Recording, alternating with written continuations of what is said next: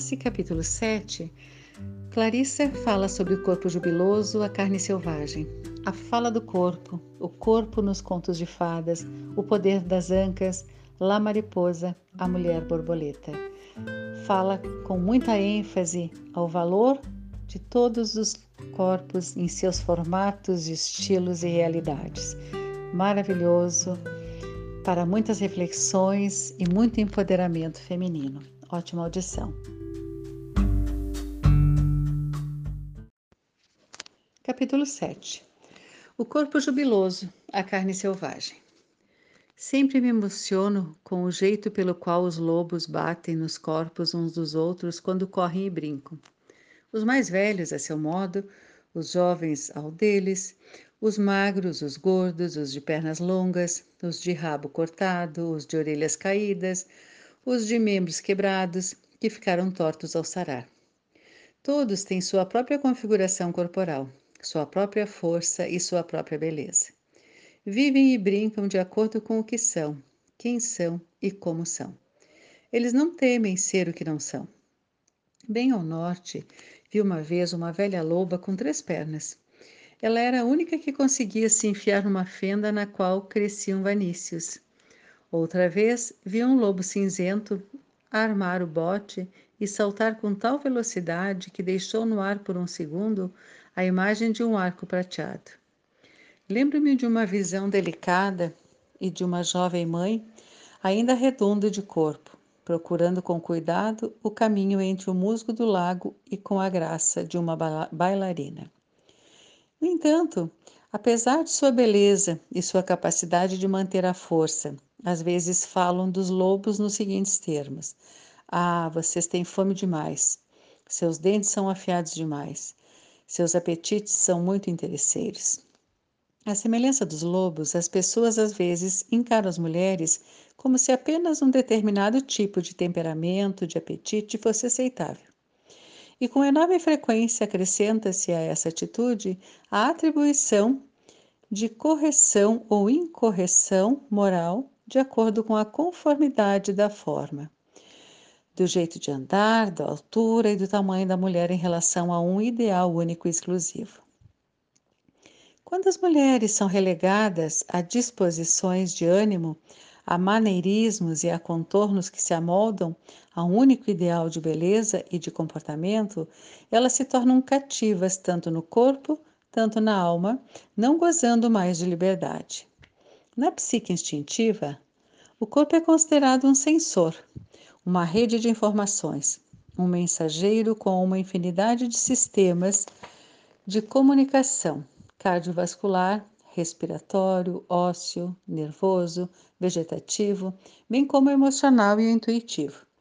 No mundo imaginário, o corpo é um veículo poderoso, um espírito que vive conosco, uma oração de vida nos seus próprios méritos.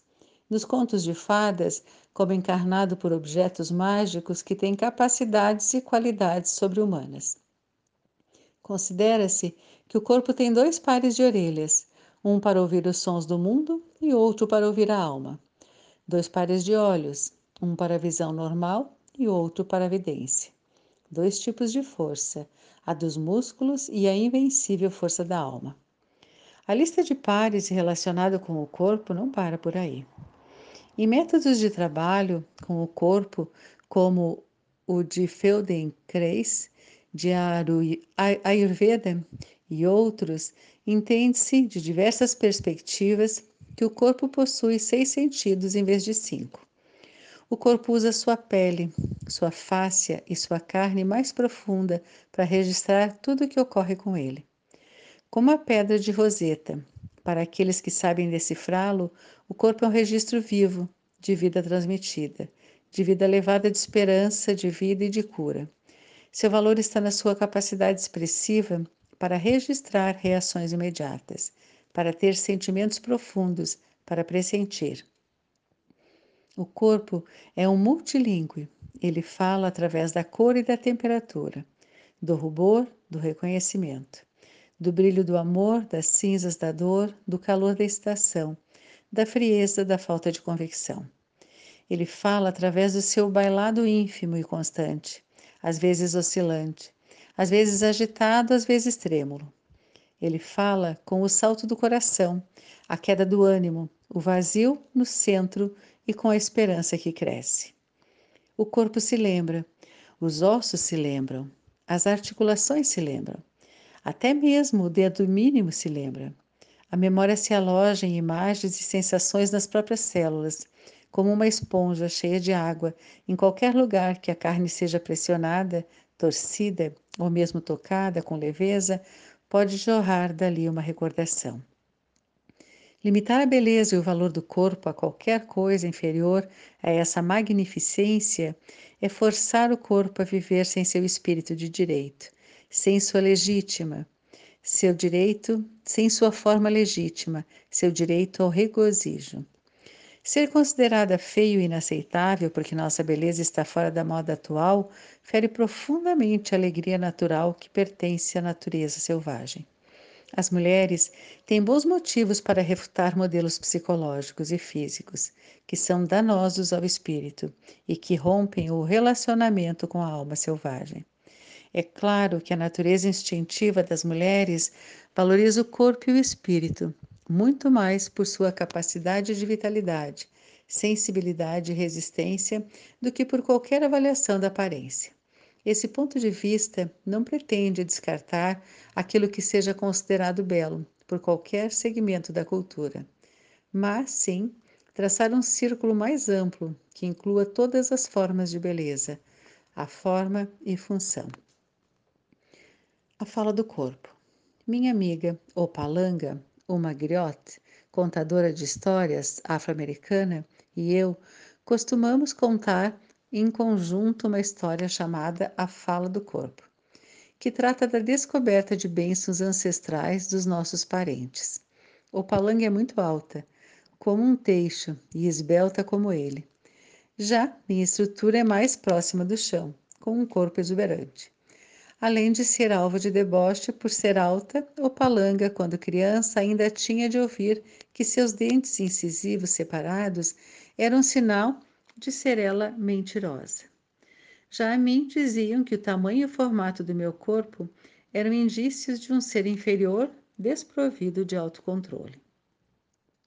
Enquanto estamos contando juntas nossas histórias sobre o corpo, o Palang e eu falamos dos golpes e flechadas que recebemos durante a vida inteira, porque, de acordo com os outros, com letra maiúscula, os nossos corpos faltava algo ou sobrava algo.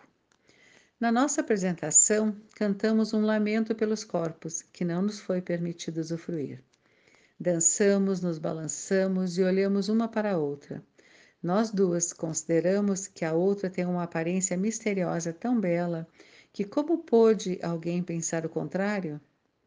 Quando conheci o Palanga, nós duas tivemos a impressão de que nos conhecíamos, como costuma acontecer com as contadoras, não a vida inteira, mas há séculos. Entabulamos conversas sobre nossas histórias mais íntimas. Como fiquei perplexa ao ouvir que, já adulta, ela havia viajado até Gâmbia, na África Ocidental, e encontrado alguns membros da sua linhagem que, pasmem, tinham na sua tribo muitas pessoas altas como teixos, esbeltas e com os incisivos separados. Explicaram-lhe que essa separação se chamava Sakaya Yalab, que quer dizer abertura de Deus, e era interpretada como um sinal de sabedoria. Qual não foi a sua surpresa quando lhe disse que eu também, já adulta, havia viajado até o Istmo de Tehuantepec, no México, e descoberto descendentes dos meus antepassados que, pasmem, eram uma tribo de mulheres gigantes fortes, brincalhonas e imponentes no tamanho. Elas me haviam dado tapinhas e pequenos puxões, observando abertamente que não estava suficientemente gorda. Eu comia o suficiente?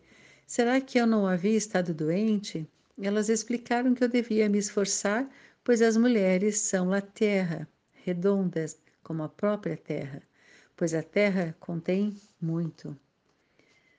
Portanto, na apresentação minha e de Opalanga, como nas nossas vidas, nossas histórias pessoais que começaram com experiências repressoras e deprimentes terminam com um sentido forte e jubiloso do self. O palanga entende que sua altura é sua beleza, seu sorriso é de sabedoria e que a voz de Deus está sempre perto dos seus lábios. Eu entendo que meu corpo não é separado da terra, que meus pés foram feitos para firmar minha posição, que meu corpo tem a forma de um recipiente feito para conter muito. Nós duas aprendemos, com gente vigorosa, fora da nossa própria cultura norte-americana, a reavaliar o corpo, a refutar ideias e expressões que ultrajassem o corpo misterioso, que ignorassem o corpo feminino enquanto instrumento de conhecimento. Extrair grande prazer de um mundo repleto de muitas espécies de beleza é uma alegria na vida a qual todas as mulheres fazem jus. Defender apenas um tipo de beleza é, de certo modo, não observar natureza. Não pode haver apenas um tipo de ave canora, apenas uma variedade de pinheiro, apenas uma qualidade de lobo. Não pode haver apenas um tipo de bebê, de homem ou de mulher. Não pode haver apenas um formato de seio, de cintura, um tipo de pele. Minhas experiências com mulheres avantajadas no México fizeram com que eu questionasse todo o conjunto de premissas analíticas relacionadas aos diversos tamanhos, formatos e especialmente pesos das mulheres. Uma antiga premissa psicológica, em especial, parecia-me absurdamente equivocada. A ideia de que todas as mulheres avantajadas têm fome de alguma coisa, de que dentro delas existe uma pessoa magra que grita para sair.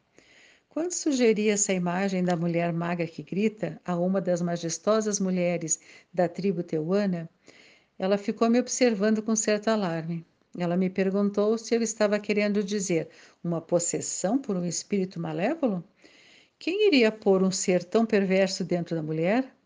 estava além da sua capacidade de compreensão e possibilidade de que curandeiros ou qualquer outra pessoa pudessem considerar que uma mulher, só por ser grande por natureza, tivesse dentro de si uma mulher aos gritos.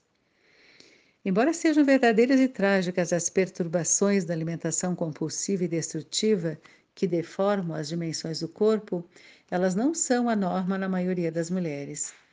É mais provável que as mulheres que são grandes ou pequenas, largas ou estreitas, altas ou baixas, sejam assim simplesmente por terem herdado a configuração corporal dos seus parentes.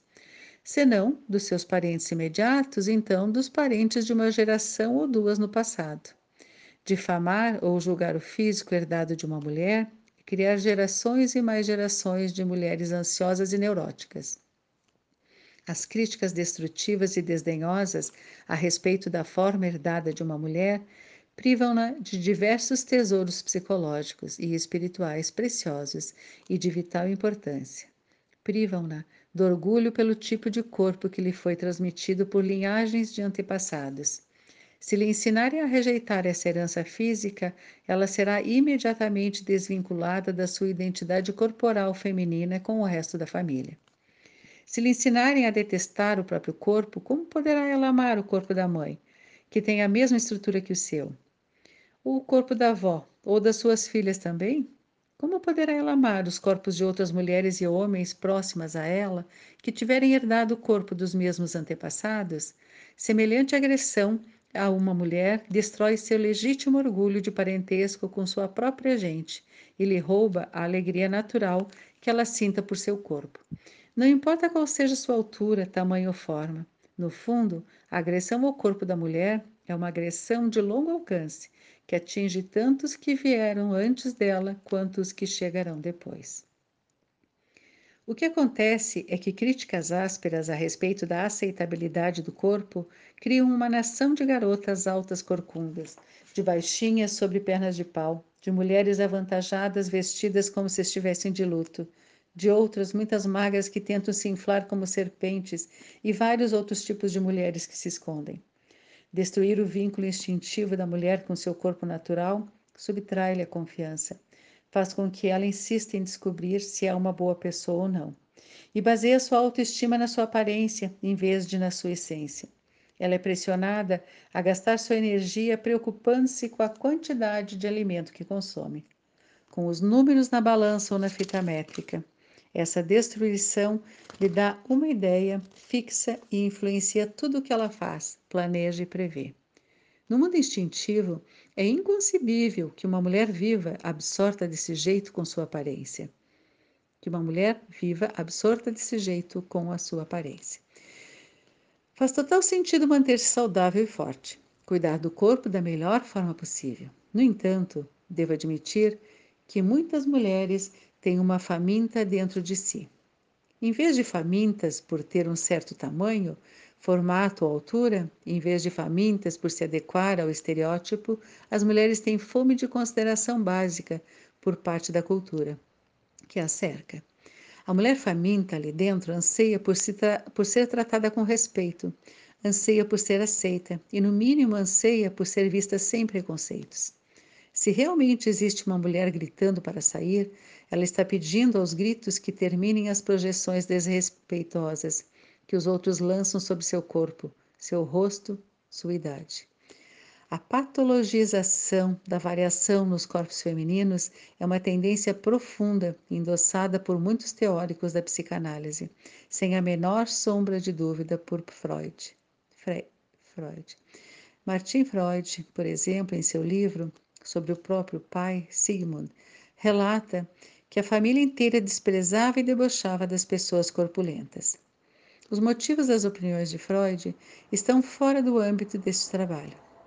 É difícil, porém, entender como uma atitude desse tipo poderia contribuir para uma perspectiva equilibrada dos corpos das mulheres.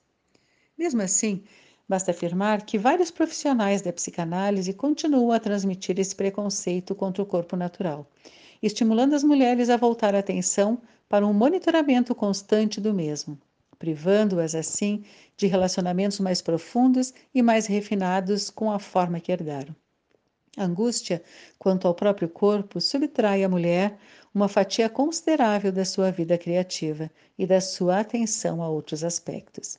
Esse estímulo a que a mulher começa a tentar esculpir seu próprio corpo é extraordinariamente semelhante ao processo de escavar a própria terra queimá-la, descascar suas camadas, desnudá-la até os ossos. Onde existe uma ferida nas psiques e nos corpos das mulheres, existe uma ferida correspondente no mesmo local na própria cultura e, finalmente, na própria natureza. Numa psicologia de caráter verdadeiramente holístico, todos os universos são interpretados como interdependentes, não como entidades autônomas. Não é de espantar que na nossa cultura coexistam a questão de esculpir o corpo natural da mulher, a questão correlata de entalhar a paisagem e ainda de retalhar a cultura em partes que estejam na moda. Apesar de uma mulher não ter condição de parar a dissecação da cultura e das terras da noite para o dia, ela tem condição de interromper esse processo no seu próprio corpo. A natureza selvagem jamais defenderia a tortura do corpo, da cultura ou da terra. A natureza selvagem jamais concordaria em açoitar as formas com o objetivo de provar valor, controle ou caráter, de tornar essas formas mais agradáveis ao olhar ou mais valiosas em termos financeiros. Uma mulher não pode tornar a cultura mais consciente apenas com a ordem de que se transforme. Ela pode, no entanto, mudar sua própria atitude para consigo mesma fazendo com que projeções desvalorizadoras simplesmente ricocheteiem.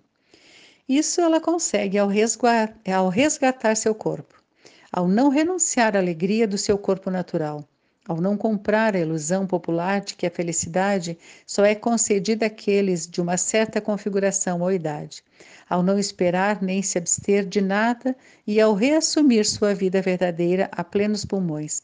Ela consegue interromper o processo. Essa dinâmica do amor próprio e da aceitação de si mesma são o que dá início à mudança de atitudes na cultura. O corpo nos contos de fadas Existe muitos mitos e contos de fadas que descrevem a fragilidade e a natureza selvagem do corpo.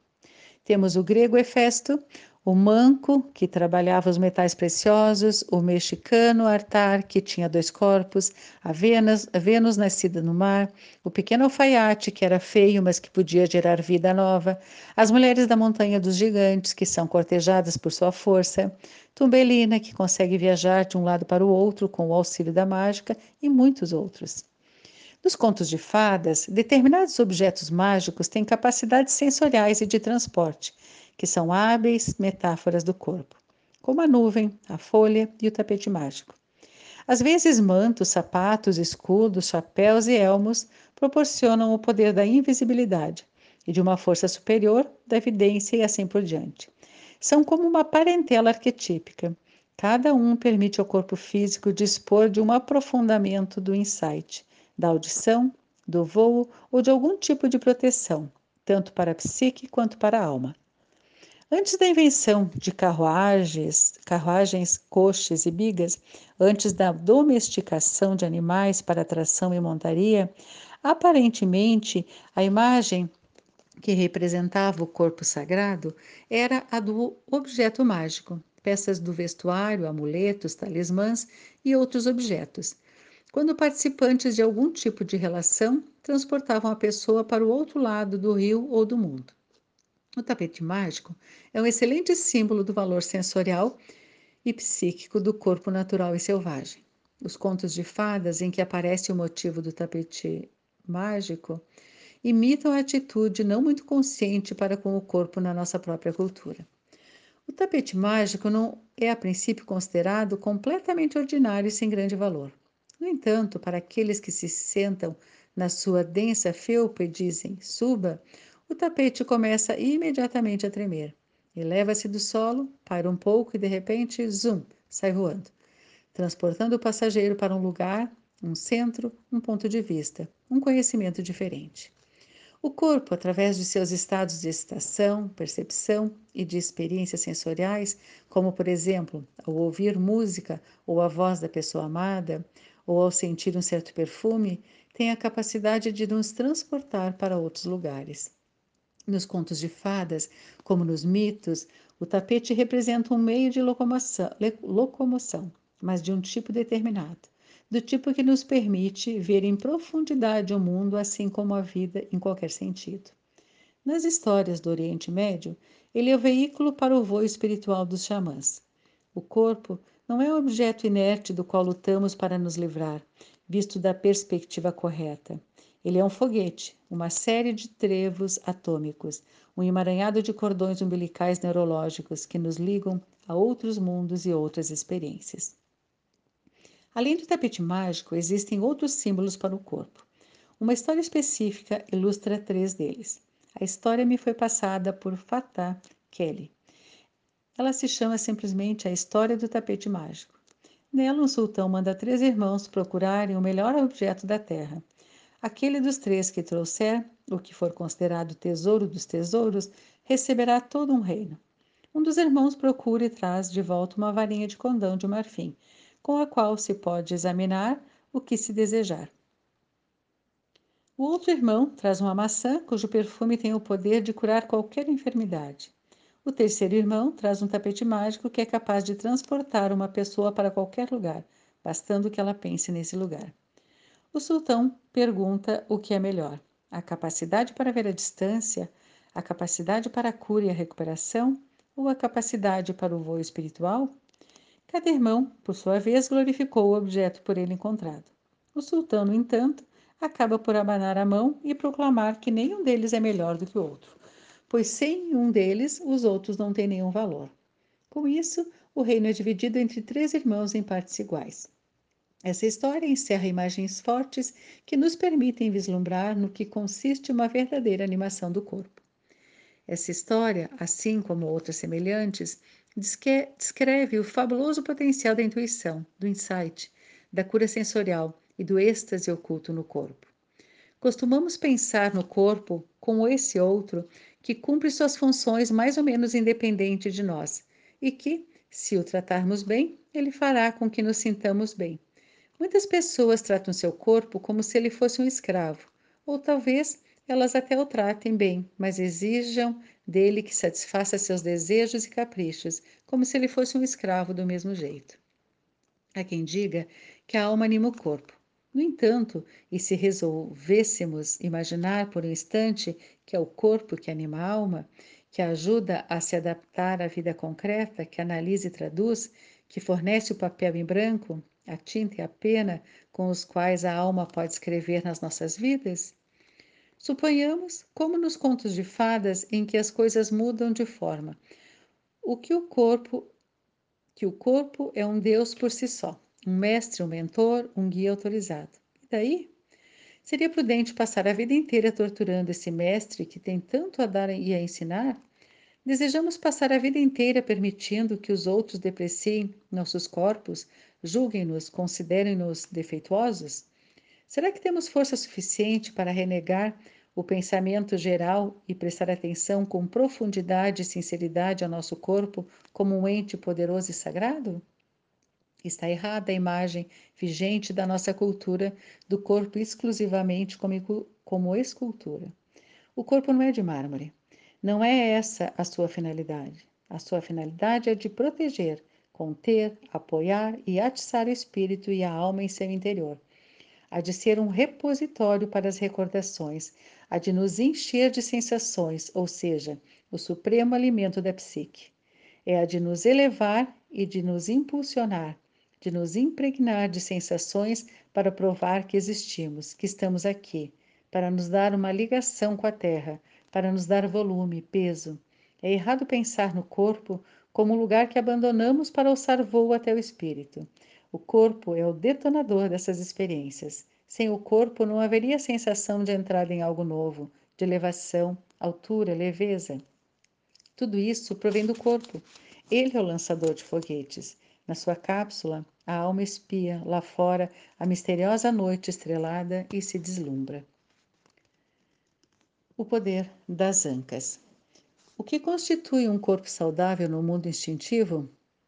No nível mais básico, o seio, o ventre, qualquer parte onde haja pele, qualquer parte onde haja neurônios para transmitir sensações. A questão não é a do formato, do tamanho, da cor, da idade, mas sim se existe sensação, se funciona como deveria, se temos reações, se temos todo um leque, todo um espectro de sentimentos. Ele tem medo, está paralisado pela dor ou pelo receio? Está anestesiado por traumas antigos? Ou será que ele tem sua própria música? Está ouvindo como balbo através do ventre? Está olhando com uma das suas inúmeras formas de ver? Passei por duas experiências decisivas quando estava com vinte e poucos anos. Experiências que contrariavam tudo o que me haviam ensinado sobre o corpo até então. Quando estava num cenário de uma semana de duração para mulheres à noite, junto ao fogo e perto de fontes termais, vi uma mulher nua de cerca de 35 anos.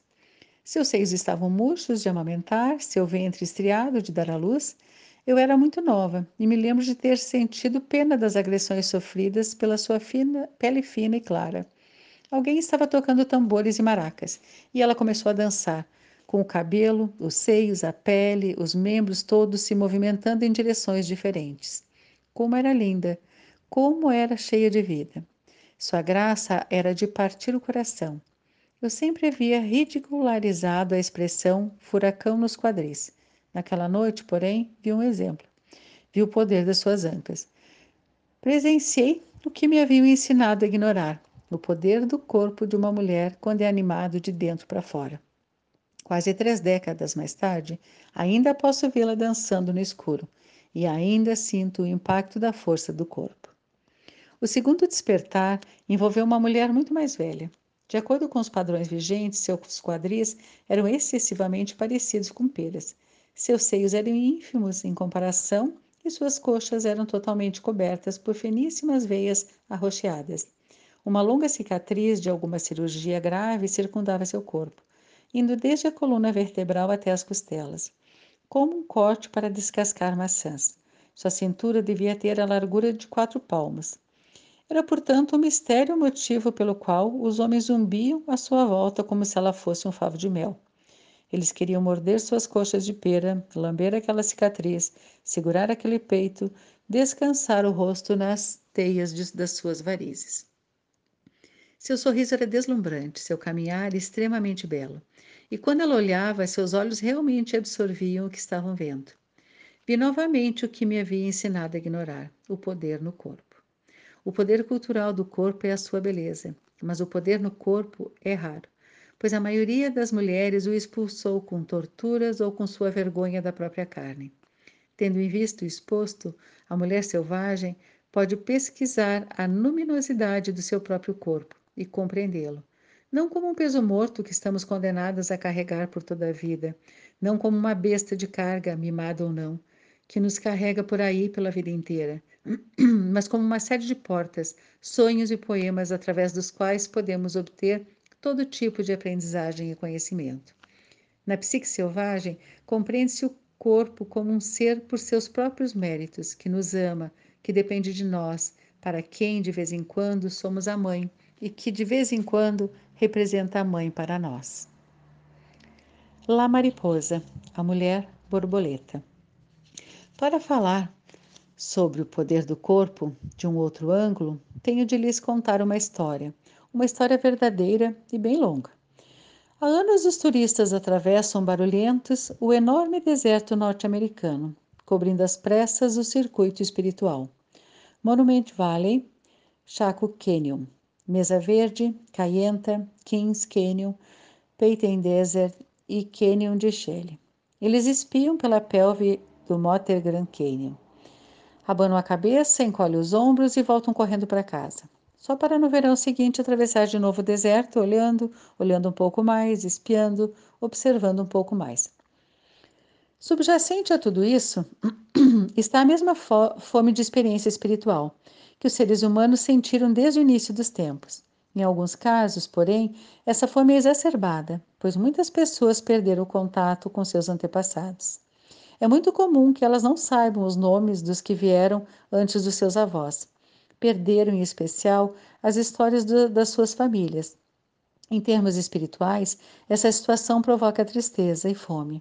Por isso, muitos estão tentando recriar algo de importante para o bem da alma.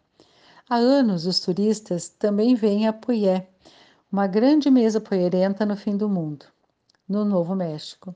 Aqui, os Anasazi, os antigos, costumavam se chamar de uma mesa para outra. Disse que na pré-história foi o mar que entalhou os milhares de bocas e olhos sorridentes, debochados e queixosos nas paredes rochosas daquele lugar. Os descendentes dos Navajos, dos Jicarilha, Apaches, dos Utes do Sul, dos Opes, Zunis, Santa Clara, Santo Domingo, Laguna, Picures, Tezuque, de todas essas tribos do deserto reúnem-se aqui é aqui que eles conseguem voltar através da dança pinheiros, a pinheiros nativos, aos servos, às águias e catsinas, espíritos poderosos.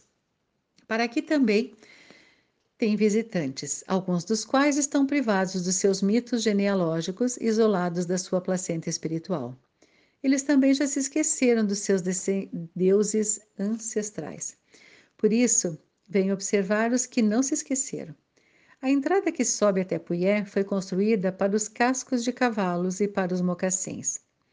Com o tempo, no entanto, os automóveis foram ficando mais potentes e agora, tanto os habitantes do local quanto os turistas chegam em todo tipo de carro, picape, caminhonete e conversível. Os veículos sobem pela estrada, guinchando e soltando fumaça num desfile lento e empoeirado. Todos estacionam trochimochi, de qualquer jeito, no terreno irregular. Antes do meio-dia, a borda da mesa dá a impressão de um engavetamento de mil carros. Há quem estacione bem junto a pés de malva rosa, de 1,80m de altura, pensando que basta afastar os galhos da planta para sair do carro. Só que esses pés de malva rosa são centenários e parecem feitos de ferro. Quem estaciona junto a eles fica preso dentro do carro. Antes mesmo do meio-dia, o sol é uma fornalha acesa.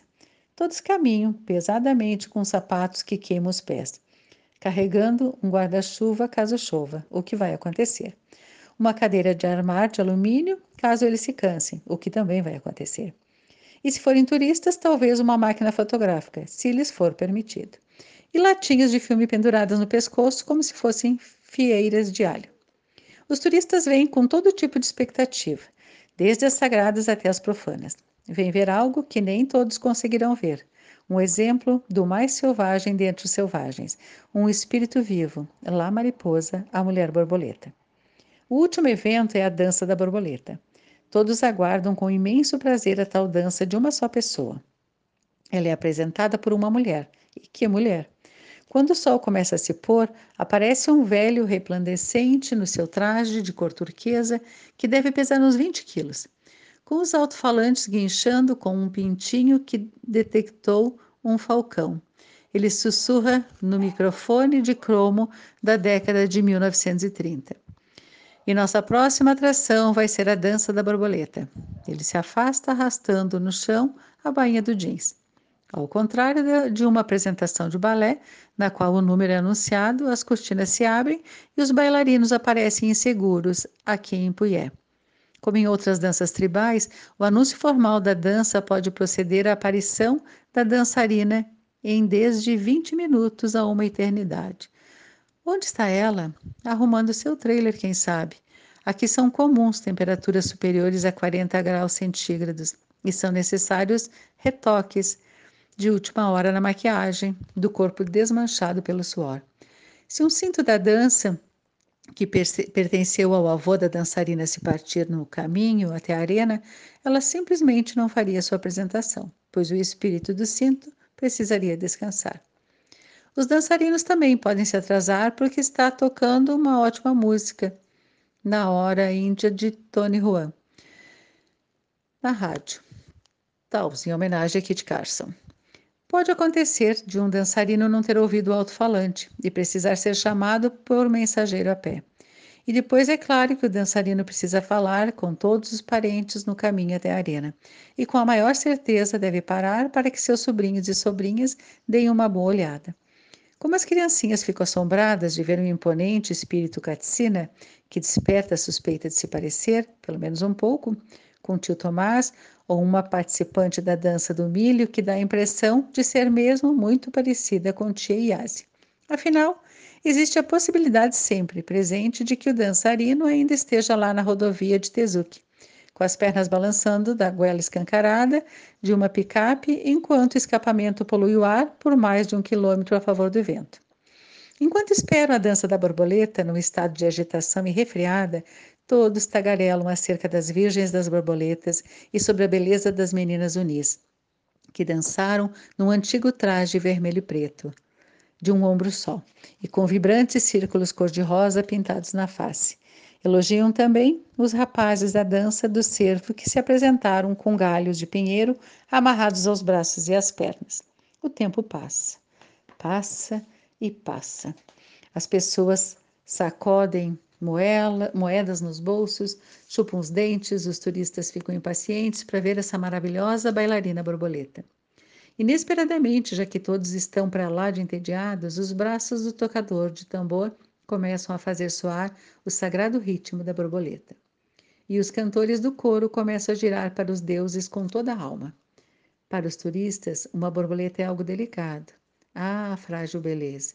Sonham eles por isso, ficam necessariamente abalados quando surgem os saltos Maria Lujan. E ela é grande, grande mesmo, como a Vênus de Willendorf, como a mãe dos dias, como a mulher heróica de Diego Rivera, que construiu a cidade do México com um simples voltear do seu pulso. A Maria Lujan é velha, muitíssimo velha, como uma mulher que voltou do pó, velha como um rio velho, velha como os pinheiros nos pontos mais altos das montanhas. Um dos seus ombros está nu. Sua manta vermelha e preta, um vestido saco, pula de um lado para o outro, com ela dentro. Seu corpo pesado e suas pernas muito finas fazem com que ela lembre uma aranha saltitante, envolta numa pamonha. Ela salta num pé só e depois no outro. Ela abana seu leque de penas por toda parte. Ela é a borboleta que chegou para dar força aos fracos. Ela é o que a maioria considera não ser forte: a velhice, a borboleta, o feminino. O cabelo da donzela borboleta cai até o chão. Ele é denso como dez feixes de milho e é de, uma, de um cinza de pedra. e ela usa asas de borboleta do tipo que se vê nas crianças, que fazem o papel dos anjos em peças na escola. Seus quadris são como duas enormes cestas balouçantes e a parte carnuda do alto das nádegas é larga, o suficiente para carregar duas crianças. Ela salta, salta e salta, não como um coelho, mas em passinhos que ecoam. Estou aqui, aqui, aqui. Estou aqui, aqui, aqui. Acordem, acordem, acordem. Ela abana o leque para cima e para baixo, salpicando a terra e o povo da terra com o espírito polinizador da borboleta. Suas pulseiras de conchas chocalham como cascavéis. Suas ligas providas de sinos produzem o som da chuva. Sua silhueta, com sua grande barriga e pernas pequenas, dança de um lado do círculo para o outro. Seus pés deixam pequenos redemoinhos de poeira. As tribos ficam reverentes e envolvidas. No entanto, alguns turistas olham uns para os outros perguntando aos sussurros: se aquilo é a donzela borboleta. Eles estão perplexos, alguns até mesmo decepcionados. Parece não mais se lembrar de que o mundo dos espíritos é um lugar em que os lobos são mulheres, os ursos são maridos e as velhas de dimensões avantajadas são borboletas. É, é apropriado que a mulher selvagem, mulher borboleta, seja velha e corpulenta, pois ela traz o mundo dos trovões num seio e o mundo subterrâneo no outro. Suas costas são a curva do planeta, terra com todos os seus frutos, alimentos e animais. Na sua nuca, ela traz o sol nascente e poente. Sua coxa esquerda guarda todos os pinheiros, sua coxa direita, todas as lobas do mundo. Em seu ventre estão todos os bebês que um dia ainda irão nascer. A donzela borboleta é a força feminina fertilizadora. Ao transportar o pólen de um lugar para outro, ela fecunda por cruzamento, da mesma forma que a alma fertiliza a mente em sonhos. Da mesma forma que os arquétipos fertilizam o mundo concreto. Ela é o centro, ela aproxima os opostos ao tirar um pouco daqui e levá-lo para lá. A transformação não é nem um pouco mais complicada do que isso. É essa a sua lição. É assim que a borboleta faz. É assim que a alma atua. A mulher borboleta corrige a ideia equivocada de que a transformação é só para os torturados, para os santos ou apenas para os tremendamente fortes. O self não precisa mover montanhas para se transformar. Um pouco basta, um pouco vai longe. Um pouco muda muita coisa. A força fertilizadora substitui a movimentação das montanhas. A donzela borboleta poliniza as almas da terra. É mais fácil do que vocês pensam, diz ela. Ela abana seu leque de penas e saltita porque está derramando pólen espiritual sobre todos os presentes, índios norte-americanos, criancinhas, turistas, todo mundo. Ela está usando seu corpo inteiro como uma bênção. Esse seu corpo velho, frágil, grande, manchado, de pernas curtas e quase sem pescoço. Essa é a mulher vinculada à sua natureza selvagem, a intérprete da força instintiva, fertilizante, a que conserta, a que recorda antigas ideias. Ela é a voz mitológica. Ela é a encarnação da mulher selvagem. A intérprete intérprete da dança da borboleta tem de ser velha por representar a alma que é velha. Ela é larga de coxas e ancas por carregar tantas coisas. Seu cabelo grisalho garante que ela não precisa mais obedecer tabus ligados ao contato com outras pessoas. É permitido que ela toque a todos: meninos, bebês, homens, mulheres, meninas, os idosos, os enfermos, os mortos. A mulher borboleta pode tocar qualquer pessoa. É seu privilégio de tocar a todos, afinal. Esse é seu poder. Seu corpo é o de lá mariposa, a borboleta. O corpo é como um planeta. Ele é uma terra por si só. Como qualquer paisagem, ele é vulnerável a excesso de construções, a ser retalhado em lotes, a, ser, a se ver isolado, esgotado e alijado do seu poder. A mulher mais selvagem não será facilmente influenciada por tentativas de urbanização. Para ela, as questões não são de forma, mas de sensação. O seio, em todos os seus formatos, tem a função de sentir e de amamentar. Ele amamenta? Ele é sensível? Então, é um seio bom. Já os quadris são largos por um motivo. Dentre deles, há um berço de marfim acetinado para a nova vida. Os quadris da mulher são estabilizadores para o corpo acima e abaixo deles. Eles são portais, são uma almofada opulenta, suportes para as mãos no amor, lugar para as crianças se esconderem. As pernas foram feitas para nos leva levar, às vezes para nos empurrar. Elas são as roldanas que nos ajudam a subir. São o anilo, o anel que abraça o amado. Elas não podem ser criticadas por serem muito isso ou muito aquilo. Elas simplesmente são. No corpo, não existe nada que devesse ser de algum jeito. A questão não está no tamanho, no formato, na idade, nem menos mesmo no fato de ter tudo aos pares, pois algumas pessoas não têm. A questão selvagem está em saber se esse corpo sente, se ele tem um vínculo adequado com o prazer, com o coração, com a alma, com o mundo selvagem. Ele tem alegria, felicidade, ele consegue, ao seu modo, se movimentar, dançar, gingar, balançar investir? É só isso que importa. Quando eu era pequena, levaram-me numa excursão de estudos práticos no Museu de História Natural de Chicago. Ali vi as esculturas de Malvina Hoffman, dezenas de esculturas escuras em bronze, em tamanho natural, num enorme salão. Ela havia esculpido os corpos, em sua maioria nus, das pessoas do mundo. A sua ótica era selvagem. Ela derramou seu amor na canela fina do caçador, nos longos seios da mãe com dois filhos crescidos, nos cones de carne do peito da Virgem, nos testículos pendentes até o meio das coxas de um velho, no nariz com narinas maiores que os olhos, no nariz recurvo com o bico de um falcão, no nariz reto como uma aresta. Ela havia-se apaixonado por orelhas que pareciam semáforos, orelhas baixas perto do queixo e pequenas como nozes pecãs.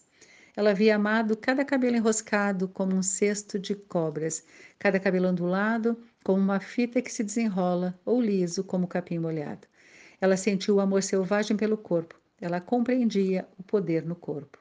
Há um verso em Four Colored Girls Who, who Have Considered Suicide, When the Rainbow is Enough de Zaki Shea. Na peça, a mulher de roxo fala depois de lutar para lidar com todos os aspectos físicos e psíquicos de si mesma, que a cultura ignora ou deprecia. Ela se resume com essas palavras sábias específicas: Here is what I have: poems, big chicks, little e so much love. É esse o poder do corpo, o nosso poder, o poder da mulher selvagem. Nos mitos e contos de fadas, as divindades e outros espíritos poderosos testam o coração dos seres humanos ao parecer sob formas diversas de que disfarçam sua natureza divina. Aparecem usando mantos, farrapos, faixas de prata ou com pés enlameadas. Aparecem com a pele morena, como madeira escura, ou em escamas feitas de pétalas de rosa, como uma frágil criança, como uma velha de um amarelo esverdeado, como um homem que não sabe falar ou como um animal que sabe. Os grandes poderes estão querendo descobrir se os seres humanos já aprenderam a reconhecer a grandeza da alma em todas as suas variações. A mulher selvagem aparece em muitos tamanhos, formas, cores e condições. Mantenha-se alerta para poder reconhecer a alma selvagem em todos os seus inúmeros disfarces. Traduzindo essa parte de inglês do poema, é isso que tenho. Poemas: coxas grossas, peito pequeno e tanto amor.